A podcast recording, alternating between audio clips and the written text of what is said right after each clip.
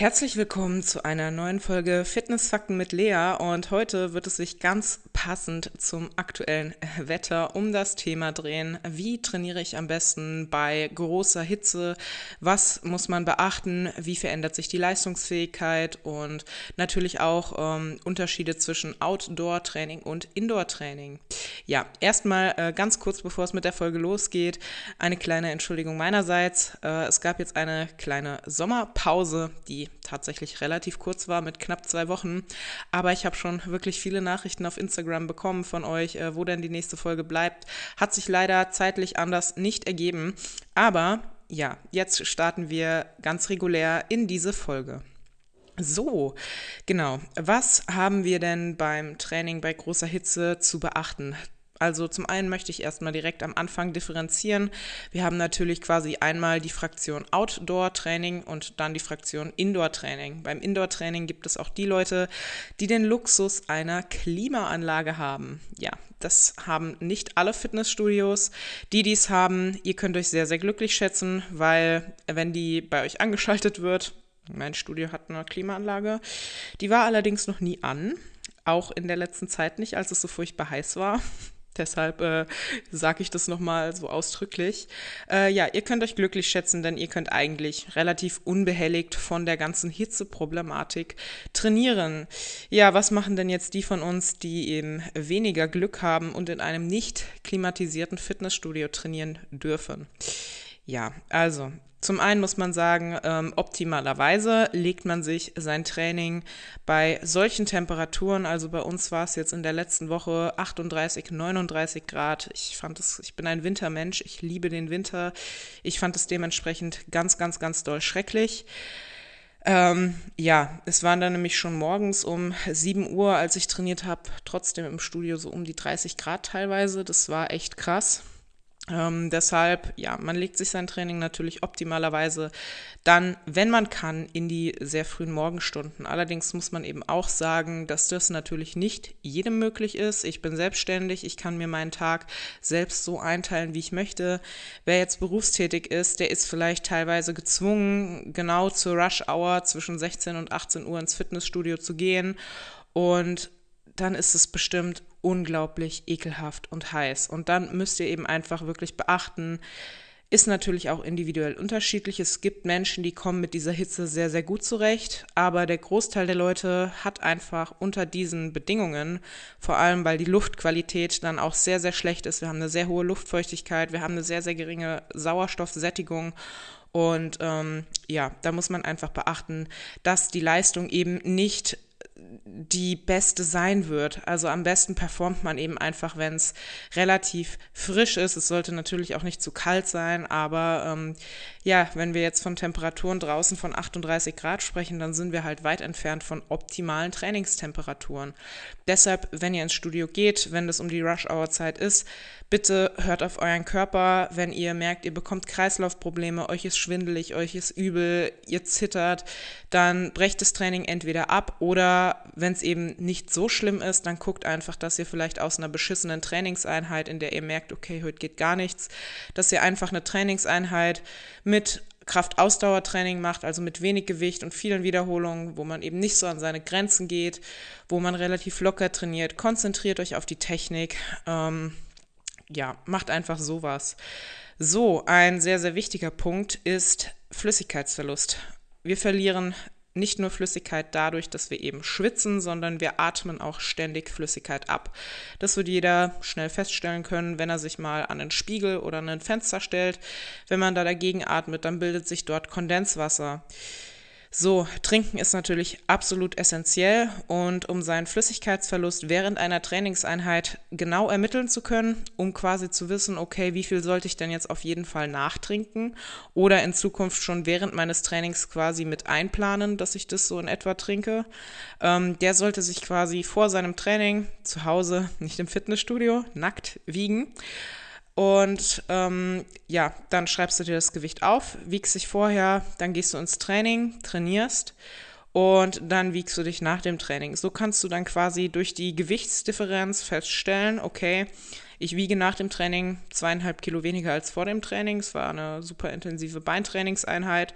Das heißt, du hast zweieinhalb Liter Flüssigkeit verloren. Das solltest du auf jeden Fall wieder nachtrinken. Ganz, ganz, ganz wichtig. Und am besten auch nicht auf einmal und auch nicht in Form von eiskaltem Wasser, sondern eben Optimalerweise, ich weiß, es ist schrecklich, trinkt man jetzt bei diesen Temperaturen lauwarmes Fla Wasser, Flasser, Flasser, eine Mischung aus Flüssigkeit und Wasser. Lauwarmes Wasser ist echt ekelhaft, ähm, funktioniert aber weitaus besser, um den Körper quasi kühl zu halten, als sich kaltes Wasser reinzukippen. Auch wenn kaltes Wasser natürlich angenehmer ist. Und ich muss sagen, ich selbst trinke halt auch lieber kalte Flüssigkeit. Generell immer und jetzt, wenn es so warm ist, erst recht. Ein weiterer Punkt neben der allgemeinen Flüssigkeitszufuhr und dem Flüssigkeitsverlust, den wir eben ausgleichen, ist ähm, Elektrolythaushalt. Wir verlieren unglaublich viele Elektrolyte, wenn wir so viel schwitzen. Wenn jemand Durchfall hat, dann weiß die Person in der Regel, okay, ich muss jetzt auf meinen Elektrolythaushalt achten. Seltsamerweise wissen das aber irgendwie viele Leute, wenn es um den Elektrolytverlust beim Sport und beim Schwitzen geht, nicht. Und das ist eben ganz, ganz, ganz wichtig. Das kann zu Krämpfen führen und im schlimmsten Fall sogar zu Herzversagen. Und das möchten wir natürlich verhindern. Deshalb einfachste Möglichkeit wäre einfach, sich ein ISO-Getränk zu kaufen, das heißt ein isotonisches Getränk. Ähm, das, das enthält eben Elektrolyte und in fast allen Fällen auch Glucose, also Einfachzucker. Da muss man dann natürlich beachten, okay, das hat Kalorien. Wer sowas vermeiden will, sollte nach einer kalorienfreien Option suchen oder sich eben selbst ein isotonisches Getränk mischen. Dazu gibt es relativ einfache Anleitungen im Internet, wie man sich quasi mit welchen Zutaten, in welcher Menge ein isotonisches Getränk zubereiten kann. Ja, das heißt, sowohl Outdoor-Sportler als auch Indoor-Sportler, bitte achtet auf euren Elektrolythaushalt. Insbesondere, wenn ihr eben Personen seid, die sehr, sehr viel schwitzen oder halt sehr, sehr viel Sport machen. So. Ein weiterer nicht zu vernachlässigender Punkt ist das Thema Valsalva-Manöver. Valsalva-Manöver bezeichnet ähm, das die sogenannte Pressatmung im Krafttraining, die möchten wir eben bei solchen Übungen wie Kniebeugen und Kreuzheben und Overhead Press machen, um quasi einen intraabdominellen Druck zu erzeugen, der unsere Wirbel, unsere Bandscheiben schützt, der extreme Spannung und Druck im Bauchraum aufbaut und uns stabilisiert und eine optimale Übungsausführung gewährleistet. Allerdings sind dadurch natürlich extreme Blutdruckschwankungen die Folge, was für einen gesunden, fitten Menschen absolut nicht problematisch oder schlimm ist. Allerdings sollte man eben beachten, dass es bei so hohen Temperaturen oftmals dazu kommt, dass Leuten dabei schnell schwarz vor Augen wird. Habe ich auch schon eigene Erfahrungen mitgemacht. Habe mich beim Kreuzheben schön auf die Schnauze gelegt.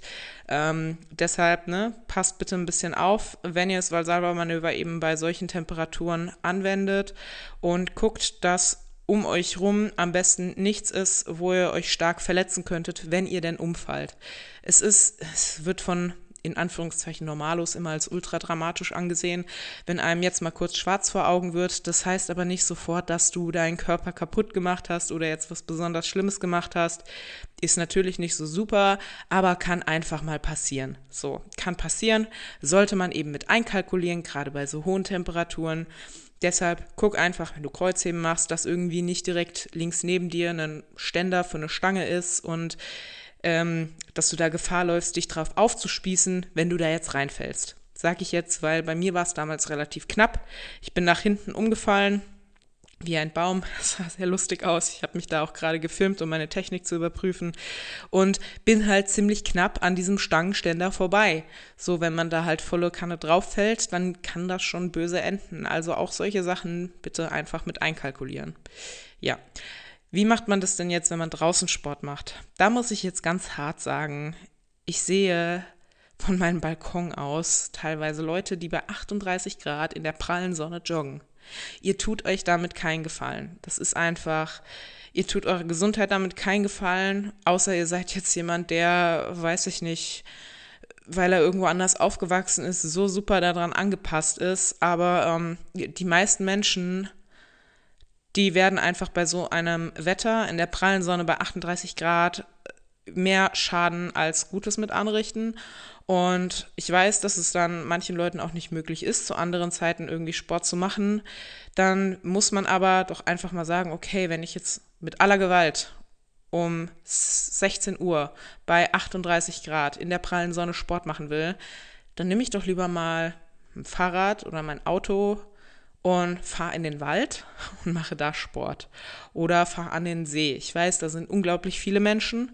Oder ins Schwimmbad. Aber man sollte sich zuliebe einfach dann eben Alternativen suchen, die verhindern, dass man sich einen Sonnenstich, Hitzschlag und so weiter holt.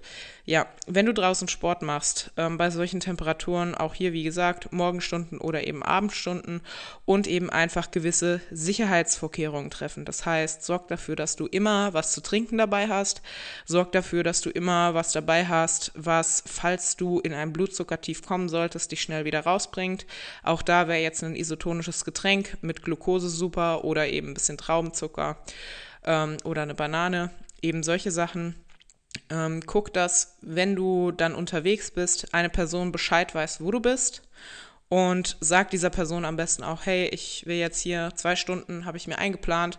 Äh, wenn ich mich dann, wenn ich dann nicht wieder da bin und nicht an mein Handy gehe, so dann komm da bitte vorbei und äh, guck mal nach mir. Es klingt jetzt übervorsichtig, aber glaubt mir, es ist mir alles schon passiert, dass Leute dann draußen umgekippt sind und niemand war da.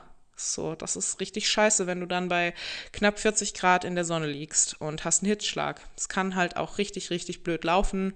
Und es gibt tatsächlich relativ viele Todesfälle in Deutschland durch sowas, weil Leute einfach dann nicht dran denken, dass sowas passieren kann. Will man ja auch nicht dran denken, aber sollte man halt eben. So, genau. Trinken dabei haben, am besten auch Handtücher dabei haben, damit du dir gegebenenfalls eben kalte Umwickel machen kannst, was du dir in den Nacken legst, was du dir um die Handgelenke wickelst. Das sind auch Sachen, die einen kühlen. Und ähm, ja, genau, das waren, glaube ich, so die wichtigsten Sicherheitsmaßnahmen. Handy natürlich immer dabei haben, dass du eben im Notfall jemanden anrufen kannst und auch gucken, dass du halt jemanden hast, der zu dem Zeitpunkt erreichbar ist. Ja, ansonsten ähm, an alle Sportler, die jetzt bei der Hitze, so wie ich, ihr Programm durchziehen. Ich finde das ganz, ganz große Klasse. Ähm, wir sollten eben trotzdem dran denken. Ich vermute mal, 99 Prozent von uns, die das hier hören, sind keine Leistungssportler, die damit ihr Geld verdienen. Es soll alles Spaß machen. Ich gehe zum Sport, weil es mir Spaß macht, weil es mir gut tut. Und wenn man eben merkt, jo, es ist gerade einfach zu heiß, ist total scheiße, dann lässt man das halt mal und macht sich irgendwas anderes schön an dem Tag. Geht irgendwie im Wald spazieren, geht ins Schwimmbad, was auch immer. Und ja, ich freue mich, dass ihr wieder zugehört habt. In den nächsten Folgen geht es um das Thema Kalorienverbrauch verdoppeln, Kalorienverbrauch ermitteln und weshalb man während der Diät oft dicker und schlechter aussieht als davor und danach. Genau, das äh, erfahrt ihr dann in den nächsten drei Folgen. Die Reihenfolge weiß ich noch nicht genau. Vielleicht hört man ja sogar, dass ich ein neues Mikrofon habe. Ich hoffe schon. Und wenn euch diese Folge gefallen hat, dann lasst mir sehr, sehr gerne eine Bewertung bei iTunes da. Schaut auf meinem Instagram-Account vorbei. Den Link findet ihr hier in der Beschreibung und teilt den Podcast gerne mit euren Freunden und eurer Familie. So, das war's für heute. Wir hören uns in der nächsten Folge. Bis dahin. Ciao.